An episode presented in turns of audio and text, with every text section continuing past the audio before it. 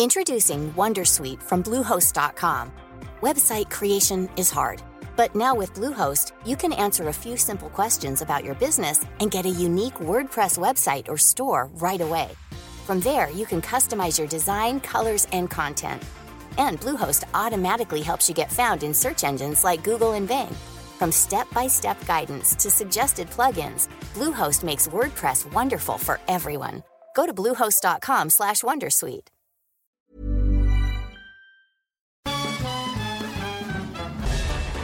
Farándula 021 es un podcast de cultura pop, donde analizaremos sin piedad series, películas, programas, música, moda, tendencias, libros, redes sociales y hasta figurosas e inventadas. Cada jueves un nuevo episodio, con Horacio Villalobos, Pilar Bolívar, Mauricio Valle, Maniwis, La Supermana, Alejandro Broff, Jeremy Cruz y Mario Lafontaine. Farándula 021, un podcast con periodistas, psiquiatras y vestidas. Te lo cuento. Tu dosis diaria de noticias. Hoy es miércoles 20 de marzo. Aquí te contamos todas las noticias que quieres saber el día de hoy. Empezando con Estados Unidos y Brasil, porque Donald Trump y Jair Bolsonaro son tal para cual. Los dos presidentes se reunieron en la Casa Blanca el día de ayer y demostraron que pueden ser buenos amigos. Contamos. Ayer empezó una nueva etapa de relaciones entre Estados Unidos y Brasil, dos países que llevaban un rato alejados porque en 2013, por las filtraciones de Edward Snowden, se supo que la CIA había estado grabando conversaciones de la entonces presidenta brasileña, Dilma Rousseff. Ahora, todo esto quedó atrás y estas dos naciones están más unidas que nunca. Y uno de los objetivos del gobierno brasileño para esta reunión es que buscaba el apoyo de Washington para entrar a la OCDE, el club de economías más fuertes del mundo, también para entrar a acuerdos para que sus empresas participen en licitaciones del Pentágono y para comprar material estadounidense a mejores precios. Al mismo tiempo, los estadounidenses buscaban que sus empresas pudieran utilizar la base espacial militar de Alcántara para lanzar sus satélites comerciales. ¿Y lo lograron? Pues negociaron bastante y establecieron una alianza populista que combate al socialismo. Además, Trump se comprometió a usar sus contactos para que Brasil entre en la OCDE y en la OTAN también. Órale. Y con este nuevo bromance, lo curioso es que aunque gobiernan dos países muy diferentes, Bolsonaro y Trump tienen muchas cosas en común. Ambos hacen un uso muy controversial de sus redes sociales y tienen un discurso de lo más nacionalista. Se parecen tanto que hasta Jair es conocido como el Trump del trópico. Ayer el brasileño dijo en conferencia de prensa que ambos respetan a la familia tradicional, son temerosos de Dios, van en contra de la ideología de género, de lo políticamente correcto y de las fake news. Y para cerrar con broche de oro, intercambiaron playeras de sus selecciones nacionales de fútbol. ¡Qué lindos! Y serán solo seis añitos.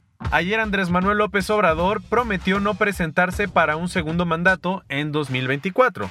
El presidente dijo, reafirmo que no estoy de acuerdo con la reelección y que nunca, bajo ninguna circunstancia, intentaría perpetuarme en el cargo.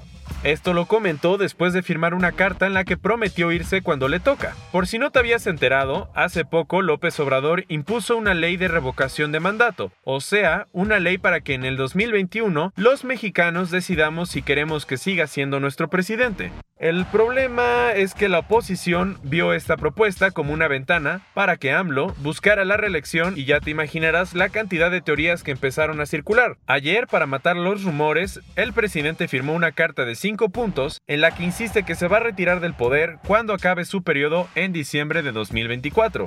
Según él, la consulta de 2021 solo es para darle a la ciudadanía el poder de castigarlo o premiarlo. ¿Y ahora qué va a pasar? Se espera que el Senado vote la ley de revocación esta o la próxima semana. Como Morena tiene la mayoría, lo más probable es que se apruebe. Y hashtag Todos somos Jorge y Javier.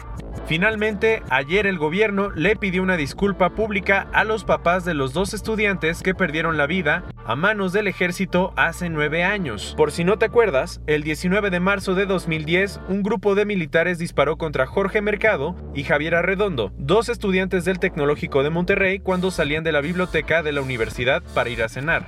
Según el ejército, los jóvenes eran sicarios, pero con el tiempo se descubrió que esta versión tenía muchas irregularidades y que los militares habían alterado la escena del crimen para esconder su grave error. Entonces ayer, a nueve años de lo sucedido, Olga Sánchez Cordero, la secretaria de Gobernación, le pidió disculpas en el auditorio de la Universidad de Monterrey a las familias de los estudiantes por haber violado sus derechos. Lo preocupante es que al día de hoy, aunque hay tres soldados presos, nadie ha sido procesado por el crimen.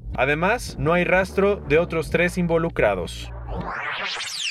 Entrando otros cuentos, por primera vez en la historia, una mujer ganó el Premio Abel 2019, ese conocido como el Nobel de las Matemáticas. Ayer, Karen Uhlenbeck recibió este importantísimo reconocimiento que la Academia de Ciencias y Letras de Noruega entrega desde 2002. ¿Y quién es ella? te preguntarás. La estadounidense de 76 años ha trabajado como profesora de las mejores universidades de su país, como MIT y Berkeley, y además sus investigaciones han permitido avances revolucionarios para unir las matemáticas con la física.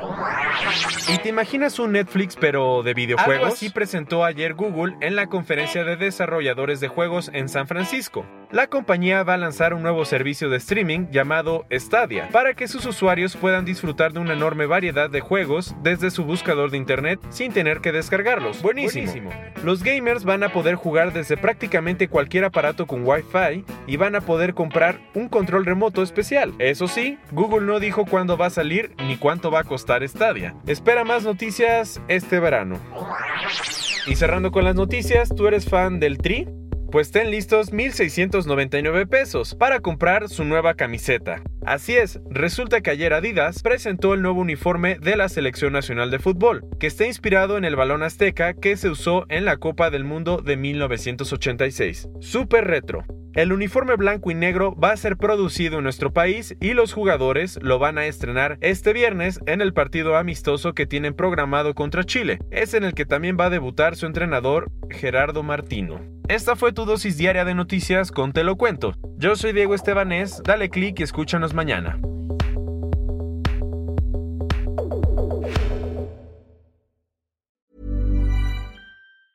Tired of ads barging into your favorite news podcasts? Good news. Ad-free listening is available on Amazon Music. For all the music plus top podcasts included with your Prime membership. Stay up to date on everything newsworthy by downloading the Amazon Music app for free or go to amazon.com slash news ad free. That's amazon.com slash news ad free to catch up on the latest episodes without the ads.